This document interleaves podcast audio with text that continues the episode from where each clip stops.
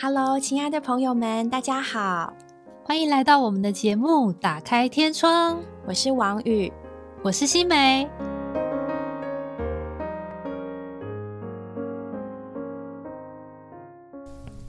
Hello，各位亲爱的朋友们，又到了我们打开天窗的时间。今天我们同样要继续爸妈十问的课题。那今天我们将会比较着重在关心我们孩子的发展，还有呢发展中可能遇到一些问题。那不知道各位会不会有这样的疑惑？现在呢孩子越生越少，可是怎么觉得问题越来越多？到底呢是资讯太多，还是我们知道太少，还是我们过度焦虑呢？作为一个妈妈，我其实真的很想知道啊，到底是什么问题，或者是说我到底该不该担心我的孩子的这些行为啊，这些现象？没错，真的是这样。嗯，就觉得哎，现在孩子怎么好像跟我们那时候很不一样，很不一样。对，教起来也很不一样。然后随着专业的名词越来越多。有的时候连自己觉得哇，消化这些名词都已经有点负荷不来了，这种什么 ADHD，然后一下子又是雅思，一下子又是这个阅读障碍，一下又这个又这个这个，就觉得哎，反正孩子又很少啊，就想看着他到底是有什么问题。所以我觉得今天呢是一个很好的机会，我们今天邀请了一位呢以儿童职能治疗为专业的周老师，那同时周老师本身哦也有两个孩子，有儿有女。而且他在教会里面照顾很多很多的孩子们，主要呢是十二岁以下学龄的这一块。那学龄前也有照顾，那不仅照顾孩子们，他也照顾孩子们的爸爸妈妈。所以呢，我觉得今天就是一个很好的机会，我们有一个既专业又平常的观点。来看看，当我们的孩子经过了婴幼儿时期，有医护人员的看顾之后，那他后面的发展，我们要怎么样呢？在这个发展的过程中，陪伴他，观察他，不要太焦虑，但也不要呢错失我们该注意到的地方。让我们来欢迎我们的周老师，我们今天称他小杰妈妈，欢迎小杰妈妈呀，谢谢，大家好，要不要稍微介绍一下你自己呢？嗯，其实我没有很专业，我觉得就是我。学职能治疗，然后我工作了没有很长的一段时间，后来我就是在家带小孩，所以也因为这样，我才有机会把我的专业跟真的实际生活放在一起看，然后再观察日常生活中很多的小朋友，还有很多的家庭，然后就有一些的收获嘛，或者是一些感想。对对对，我觉得这真的非常重要，因为有的时候一些很专业的背景，那他们。看到的都是一些比较极端的例子，对特殊的例子，然后就变成我们更手足无措。那我应该担心吗？然后可是能够像小杰妈妈这样，能够实际在生活中接触十几、二十几、三十几个孩子，然后呢，用专业的观点来看着他们，看着父母们，那真的可以给我们今天一些比较平常又实际的帮助。对啊，我也不知道我到底能不能解决大家问题，但是我就是分享我观察的，还有我觉得。需要注意的地方，对我觉得这个很重要，因为这个社会其实让大家都很焦虑，有很多的资讯，但是会让我们不知道该怎么办，因为每个好像都很重要。可是看过以后再往前看，你就会觉得有些东西其实不是现在的重点，可能可以调整一下，让我们的心情不要那么的紧张，这样。对，有一些的改变，阶段性的重点，对对对，每个阶段都有不同的重点。我们今天的这个阶段会放在比较学龄的阶段，对不对？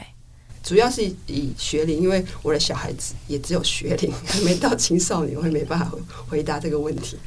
先讲什么叫做职能？职能治疗的意思，这个职能的意思就是每个人在每个阶段，他有那个阶段他要做的事情。比如说小婴儿，他的出生的任务就是喝奶、睡觉，然后玩，然后到再慢慢大一点，开始学习一些技能。然后到他上小学，他的职能就是他需要上课、学东西，然后写作业，有一些的工作表现。但是他的他的这个阶段的工作任务就是学习。所以，如果我是一个妈妈，其实我的职能角色就是妈妈，比如说要准备三餐啊，或是我要接送小孩放学、上学这样。然后爸爸的角色可能就是上班赚钱，就是这个他的职能角色在每个阶段是不一样的。那。职能治疗的目的就是说，希望借着不同的活动设计，帮助他达到他的职能角色，让他能够自理，就是说我不用依靠别人的帮忙，我可以自己完成我自己需要的这些事物。所以其实职能他，你说他是日常照顾，然后也可以说他是我在需要的时候我会使用我身边的工具，然后再就是睡眠好不好，有没有休息，或是说教育，然后是你的休闲娱乐。然后甚至你的社交跟人的之间的互动，其实职能包含的范围蛮广的。它其实就是指我们这一个人的生活，嗯，然后在不同阶段该有的状态，嗯。所以首先我应该要先清楚，在孩子的这个阶段，他应该有什么样的功能跟表现到什么程度，对不对？所以我才不会，比如要求一个九岁的小孩去做到十一岁的事情，对。或者是说，当他九岁，然后没有做到一个九岁该有的行为，那我还觉得啊，没什么啦。对对所以，首先是父母亲要先清楚这个东西，对不对？对，需要有一点点的了解，你的要求或是期待才不会太高或太低。那我们要怎么去了解这一块呢？诶，比如说学龄前到上幼稚园，大部分都是三岁以前。三岁以前的小朋友，其实他就是吃跟睡，然后白天可能就是玩。那我们就是希望他。作息正常，固定时间吃，固定时间睡觉，然后还有该玩的时候还有真的活动到，而不是都待在家里看电视。嗯，这种，那其实这个玩对小朋友是很重要的。那到了上幼稚园之后，他就是配合幼稚园的作息。我白天八点九点应该要到幼稚园来上课，而不是每天都睡到他饱，然后十点才来，可能已经吃完点心或者已经活动完了，然后他都没有参与到学校的不同的课程嘛。那他就回家，可能就是他整个作息是乱的，其实对小朋友就不好。他就是没有一个固定的作息，那他在习惯或是性格的养成上也会有很大的问题。嗯，应该说学龄前就是这样，但是学龄之后，他的要求就要再提高。比如说一堂课四十分钟，他至少要能够坐在位置上三十分钟以上，就是让老师上课的时候他不会跑来跑去、跑来跑去，对，或是动来动去，就他应该有的专注力这些东西，就是。以他这个阶段，比如说，如果他在幼稚园，老师也会有要求嘛。那如果老师一直跟你反映你小孩怎么样怎么样，就表示他有问题，就是他没有办法像其他同龄的小孩达到那样的水准。对，或者说他怎么一直打人，就不同于别的同学。所以其实同才之间有的时候的比较跟老师的观察真的蛮准的哈，需要参考。嗯，因为老师。看的都是同样这一群孩子，所以他比较可以比较出来，在同龄的孩子之中，孩子的不足，嗯，或是明显的跟不上的地方，嗯，对。其实有时候这个比较是蛮需要，就是让我们知道大概会在哪个位置，我们的要求大概要放，但是有时候也不要过度。像比如说我我女儿小一的时候，她的字写的很丑，或者是说她的作业就是我觉得很丑。或他的作业，比如说老师说要写文章，他就只写一句，那我就会以为这样写太少了，然后我就要求他多写一点。就有一次老师就跟我分享，哎，你们家姐姐很棒，她做的很好，那个我才知道说，哦，原来其实这个同年龄的孩子这样的表现，其实已经是可以很好了。对，所以其实我的期待是错误的。我就你怎么可以只写一行？你应该写个三行，就是我们会有错误的期待。那听我老师讲才知道，原来其实是我过度要求了。嗯，然后老师也觉得他的字很漂亮，是我自己 字不够好看。这样也因为这样，我才对他的作业的表现在降低一点，就是在调整。所以有时候我觉得是需要有一些的主动去了解，就是可能跟老师谈，或是跟其他的妈妈们。聊一下，其实这蛮重要的。嗯，对，所以而且当老师跟我们讲的时候，我们的反应也不要受伤，也不要太过于得意，因为其实他就是，我觉得还不只是对孩子，更是对父母亲本身，我们调整自己。对对对，有时候其实就是我们自己想太多了。我觉得这个现在这个社会真好，想很容易，因为我们太多资讯了。有时候上网花个 FB，谁谁谁怎么样，或是。什么就是有很多的文章分享，或是谁谁谁他们家怎么样，你就会开始想说啊啊，这样我们家是不是太慢了，或是对啊对啊，然后有时候出现相反的观点，我就嗯啊，我是要相信谁？对对对，就会很多让我们很容易就会开始忧虑很多。是有看过 一直骂小孩，另外一种，另外一种让别人父母得安慰，就给你看看别家的小孩真实的样子，对，然后就觉得自己家小孩很乖。对，所以有时候我们太。太在意，反而会让自己很紧张。嗯，就是其实小朋友，我们简单来看，其实或者说小学阶段以前的小孩，基本上我觉得他能够吃得好、睡得好、上学开心。当然，这个开心不是说我不想写作业就不要写，不是这种，是他在一个很正确的状态下，他上学他有该学的。然后跟同才之间很好的互动，我觉得这个就很好了，不用要求每一科都一百分，嗯，不用要求体育一定要怎么样，这个真的都还好。因为其实我觉得小学阶段他还在发展他的整体，就是心理生理这样，所以其实他如果可以长得好，他到青少年的时候，他就比较有能力去面对，比如说青少年的内分泌的改变啊，或是学校功课的压力什么，他会比较有办法去。面对这些东西，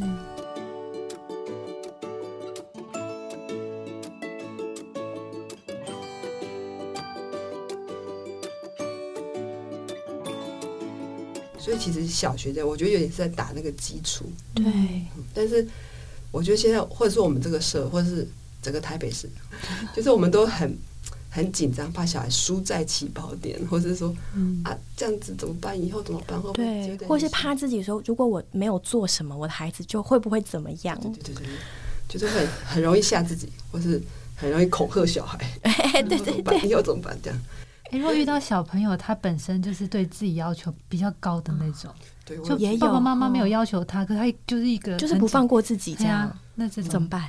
所以我就有遇过一个，他说每次他都要考一百分。然后我我就跟他说，因为我听过一个心理师也讲，但是我觉得这个前提是建立在你跟小孩有一个比较好的沟通基础。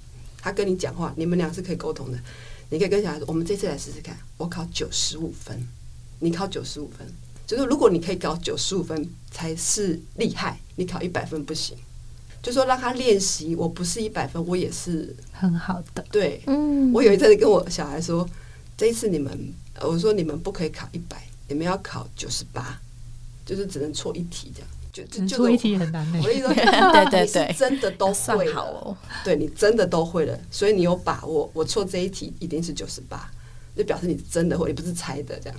嗯，结果他们就回来考个大概九十五还是九十几，然后他就说，他就有他这里留一题是错，就故意把它写错，但他有另外也是粗心。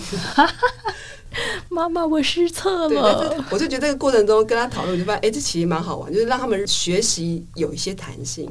因为我发现现在很多会自己要求，就是爸妈要求那个太高的，他到最后会很可怕，他没有办法忍受自己是失败的，或是我是不完美的。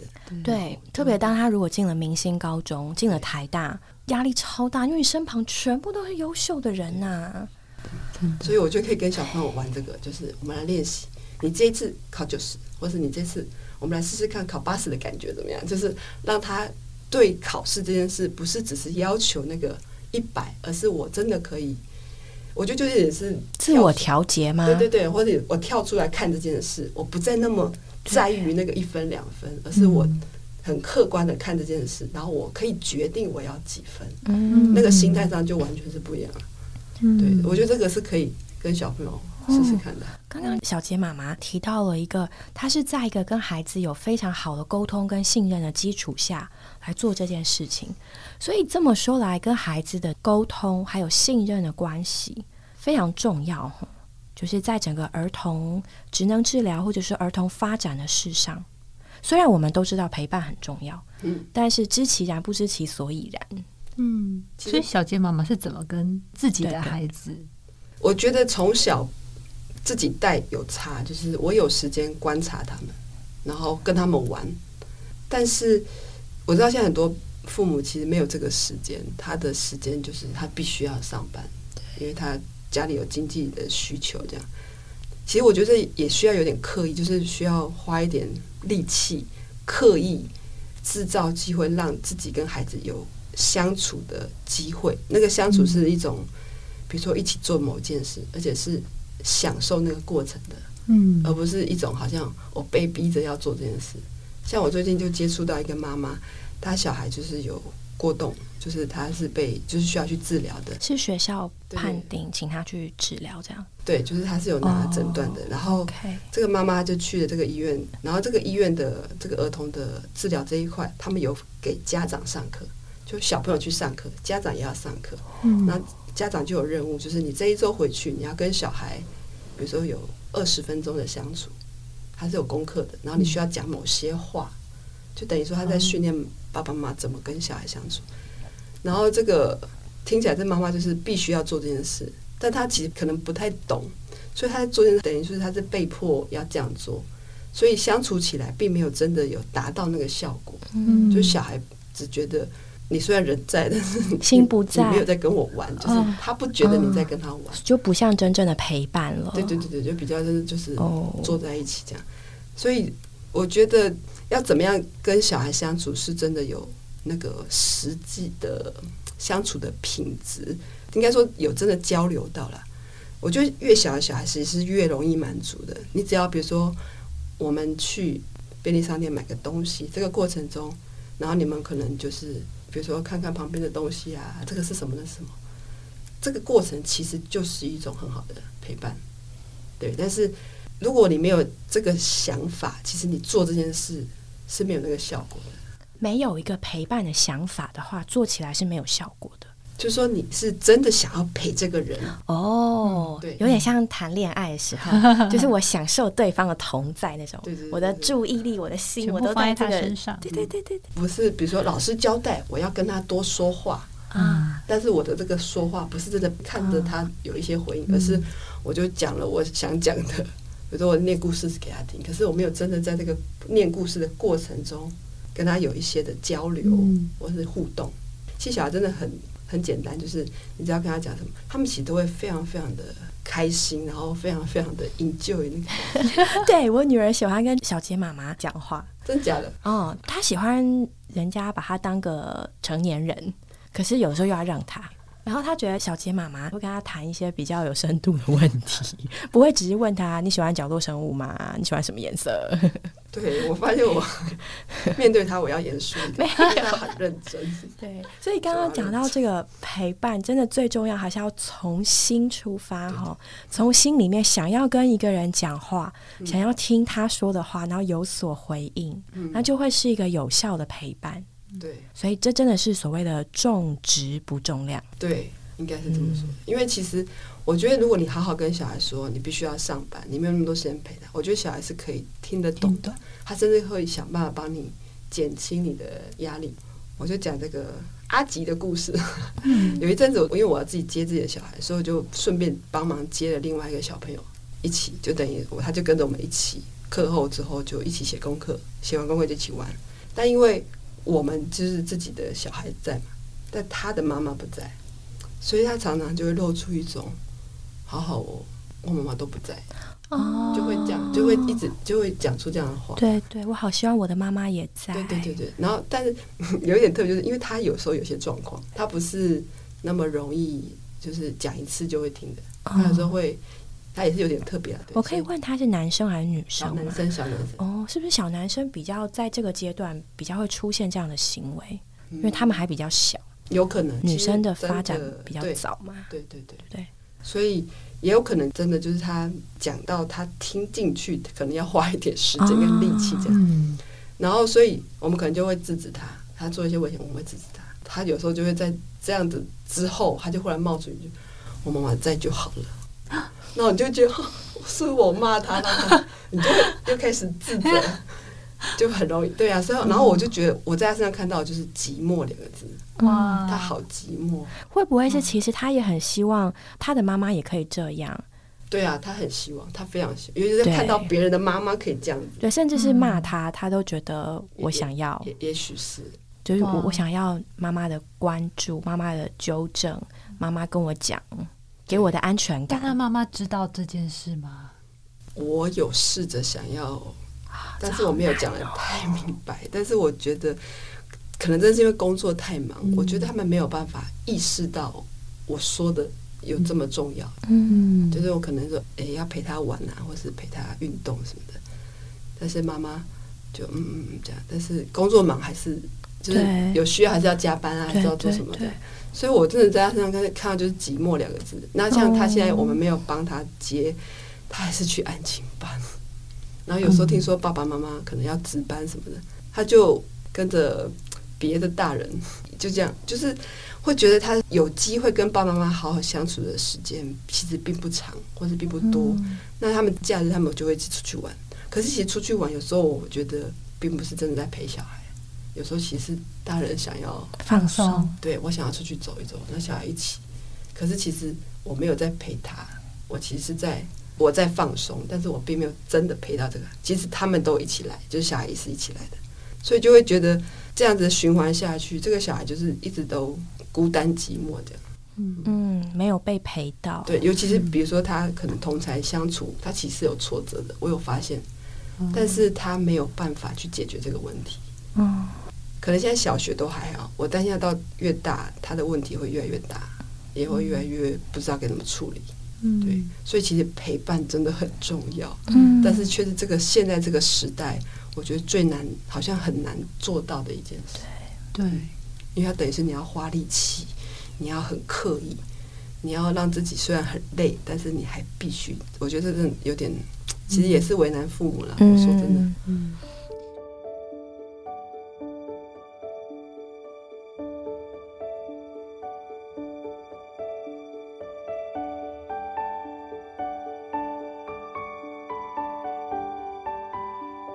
有个问题就是，像以前那个年代啊，就是大家庭嘛，父母亲可能一下就生了十个小孩这样子，可是他们也不可能一一的去陪伴十个小孩，这就是神奇的地方。有一次我听教会有个年长弟兄他有讲过，他说其实早年那个时代啊，虽然大家都生的多，可是大家住就是住在一起，比如说同一个村庄或是隔壁邻居，大家彼此的互相照顾是很多的。我妈妈还没回来，我就去隔壁阿姨家吃饭。隔壁阿姨也会说啊，你就吃完再回，就是也不会说你你干嘛来这样，就是大家都是互相一起这样。所以它有某一面，它其实是有一种作用，是孩子是在一种很正常的状态，一个团体里面长大。嗯，可现在都是生的少，然后又是比较没有跟嗯。所以我觉得教会生活真的是对小孩其实很好的整帮助，就是跟孩子有有效的人际情感连接的人围绕着他，有足够的量跟足够的连接。对，比如说很多兄弟姐妹都是我的哥哥姐姐弟弟妹妹，然后那个左邻右舍都是跟我有相当的 connection 的人，就是长辈啊什么，大家互相，然后彼此，然后你不乖，阿姨就会说不可以这样子，就是不会像现在。不能讲，他妈妈会生气，或者就是会不好意思说这样。我觉得这个会差很多，我觉得差很多。嗯，你刚刚提到了教会生活，嗯，就是去教会也可以有这样的效果吗？怎么说呢？比如说儿童聚会，有很多同年龄的小朋友，他就可以在这个童年里面学习跟人互动。那我觉得教会生活好处就是说，大家包容会多一点，就算小孩子彼此之间他不能接受。但是到大人这边，大人会有一些方法去帮助他，然后也告诉这个，比如说被欺负的小孩要怎么处理，那这个欺负人小孩要怎么处理？我觉得这个是有一个机会去介入他一些问题的时候。可是现在在外面，我觉得就有一点没办法处理这种事情。在学校可能老师有看到也会讲，可是我觉得现在很多的状态就变成说，老师宁愿就是把大家习惯。息事宁人，没事就好，哎，不要在我手上出事就好，就也也累了。我觉得整个氛围，而且现在很多家长也是很可怕，就是得到一个好像就对，每个人都护着自己的，对不对？对，然后就是不能讲我的。对，可是其实这个这又讲到另外一个问题，就是我也因为从小孩上学之后观察到，就是其实小孩到学校去，应该要让小孩去听老师的，就说老师就是这个，他在这里应该要学习顺服的权柄。当然，老师有问题，我们也要另外处理。但是，我觉得他要学习在这个团里面，还是要服老师、服校规，就是他要学习这个，这样以后出来他才会服这个哦规矩。啊对，如果老师有什么，然后爸爸妈妈就出面说：“哎，不对，不对，不对。”那小孩子反而会很困惑，对对，然后他就会挑，你知道，就会挑柿子挑软的。对，他就说：“王妈妈说不用讲。”类似，那这样老师其实在学校是很难带的。原来如此，对，有时候也真的是会打击到老师的心哦。我女儿的老师就是这样子被打击的，我在在旁边看都觉得 Oh 哎，当初我是不是应该要再帮她一点？现在看了会觉得很蛮难过的，因为那时候就是他们班有一些状况，老师反应了很久都没有处理，后来这小孩的家长就来告啊，然后就告到校长那边，校长这边也不是处理这个小孩，他直接 反正被处理是老师了。嗯那我其实在旁边，我有帮忙嘛，所以我大概知道老师的难处是什么。其实那个整个班本来有问题的小孩就不少，所以其实老师心力上已经是对，然后再加上这个呃家长又一直觉得说老师为什么要这样子之类的，所以老师后来是有点被这算是处罚嘛？对，然后后来他就换学校了。哦，对然后真的是有，但这老师其实是很认真，我真的觉得他，他当然我觉得有可能他的做法上不是那么的老练，但是我觉得他其实他本质是非常非常认真的，他是很认真的在想要帮每个小孩，可是被一个家长这样误会之后，后面就很可惜，对，真不容易。非常新梅也是个老师呢，啊，我的家长都对我好好。我觉得大班课的老师在学校里面还是照顾三十个，，对一对三十，真的很不容易，超不容易。对，所以同样原则其实也蛮适用的哈。就是作为一个母亲，我要适度的和老师保持联系，然后不是去烦人家，或者是强调孩子的重要性，但是为了建立这个彼此信任的关系。嗯对，嗯对而且其实我觉得讲白一点，就是你对老师好，老师就会对你的小孩好，嗯，因为毕竟你是把小孩送到他那里去，对耶，当然，我们不是说要贿赂老师，但是我觉得你给老师该有的支持跟尊重，嗯，我觉得老师会重会会有回馈，好好照顾，所以能够遇到好的老师，其实是很需要珍惜的，对，真的。所以我每个学期开始，我都跟小朋友说，我们要为你的新的学期的老师祷告，求主为你预备好的老师、好的同学，让你的这个班级可以过得开心、有收获，这样。嗯，对，有时候遇到好老师，甚至比你在一个所谓的好学校更要紧哈，因为你的孩子每天时时际际面对的就是那个老师，对，没错。他能够喜欢你的孩子，珍赏你的孩子，知道他的优缺点，嗯这真的啊、太太重要，太重要。没错，真的。小杰妈妈的小朋友有没有曾经回家跟你反映过说某某同学他不喜欢，或是觉得某某同学奇怪？有嗯有有有有，也是会有。那那时候你会怎么跟他说？我说他有什么状况嘛？就是我试着去了解这个小孩的状态是什么。听完第一次之后，我之后会找机会再问这同学怎么样的。就是我想要大概从就是了解这个小孩他本来就是一个什么就是不会他今天讲了我就去骂那个小孩。啊绝对不可以这样。嗯嗯，因为有时候我觉得嗯小孩有时候讲小孩讲话也是要，我们需要求证一下，不能都只听小孩的。所以听他讲完，然后我会存在心里，然后之后找机会再多问几次，那就会大概知道哦，这个小孩的家里状态到底是什么，或是他这个行为可能是什么原因造成。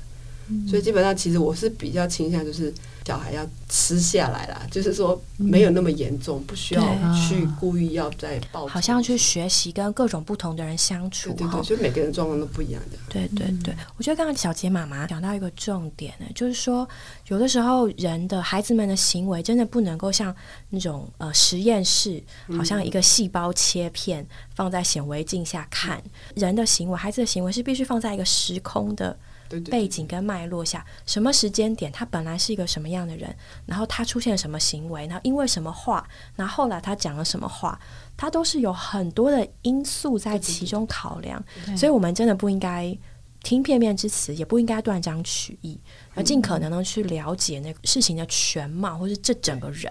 甚至他回来讲老师说了什么，可能这也需要再观察一下。然后，如果说你真的觉得有点严重，或者是觉得有需要介入的时候，就在跟老师联络。我觉得是需要有一点时间。当然，如果是发生那种什么打啊或什么这种比较危急的肢体动作，对对，这种可能真的要马上。但是我觉得有些可能，比如说讲一句话，或是做了什么事，这个是还需要花一点时间观察一下。嗯，啊不然如果每一个这样，我觉得老师真的会再也不想当老师了。每天都一直在接到这种关心的电话，对，就是我觉得是可以了解一下状态啦。考虑过之后，比较不是那么冲动的想要去处理什么，对，而且的确有小孩，他知道，如果他知道我的妈妈都会听我的，嗯。他就会故意讲一些话，想要让妈妈去处理他不喜欢的人。小孩真是太精了，嗯对，有的时候他们也会加上一点想象力，然后或是把不同的事情或方面混合在一起。但我觉得有时候也不能怪他们，因为他们的小小脑袋、小小的世界里面，这些东西都还是没有那么确定的。所以听小孩讲完，其实是要再沉淀一下然后再多有一些的讯息，嗯帮助我们自己先厘清这样。嗯，对，我之前就有遇过一个小朋友，他就是回家之后跟他妈妈讲说，学校老师不让我喝水，叫我去喝自来水，然后他妈妈就气的立刻冲到学校里面去。就直接找老师，然后找他是幼稚园，所以就直接找园长，就是直接对杠。就会变很严重。对，但后来我发现，其实是因为那个小朋友他不想上学，所以他用一些方法，他想要让妈妈很生气，然后这样他就可以不用去上学，因为妈妈觉得学校也太烂了吧？怎么可以叫小孩不喝水呢？怎么可以叫小朋友喝自来水呢？讲到这个是为什么他不想上学，有可能真的是比如说老师对他不好，这也是有可能，因为现在也是有一些可怕的事发生。但是也有可能他是不是不喜欢在学校被约束，或是太多规矩，那就表示他在家里太太松散、太开心、太做自己。那这个就会以后成为一个 蛮需要被关注的小孩，因为他有可能很多能力是没有办法符合群体需求这样。现在小小的都觉得很可爱，没有关系。我跟你讲，这个问题如果不解决，他到长大就很可怕，嗯，真的。所以我越来越觉得，真的要越小开始，比如说习惯建立啊，权柄的建立，要学会尊重老师，尊重比我大的年纪。这个东西越小，让他知道，对他人生其实越顺遂的，嗯是一种祝福。今天从小杰妈妈听到了好多宝贵的经验分享，都是真实的案例。作为父母亲，我们可以从老师或从其他家长那里主动了解孩子们在学校的情形，也可以在生活中刻意制造一些机会与孩子互动，享受一段高品质的陪伴。更可以找到与孩子有情感连结的群体，例如教会，帮助孩子在团体这一面能够健康的成长。作为父母亲，我们真的好需要从神来的智慧，使我们知道什么时候该留意，什么时候可以放宽心，让孩子的成长张弛有度。下一集我们还要继续探索更多教养孩子的有趣课题，敬请期待。我们下周见。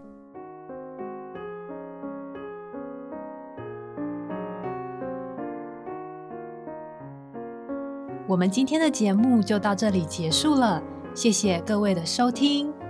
如果你有想和我们说的话，欢迎留言或来信给我们，也别忘了在 Podcast 平台上订阅我们。我们下周再见喽，拜拜。拜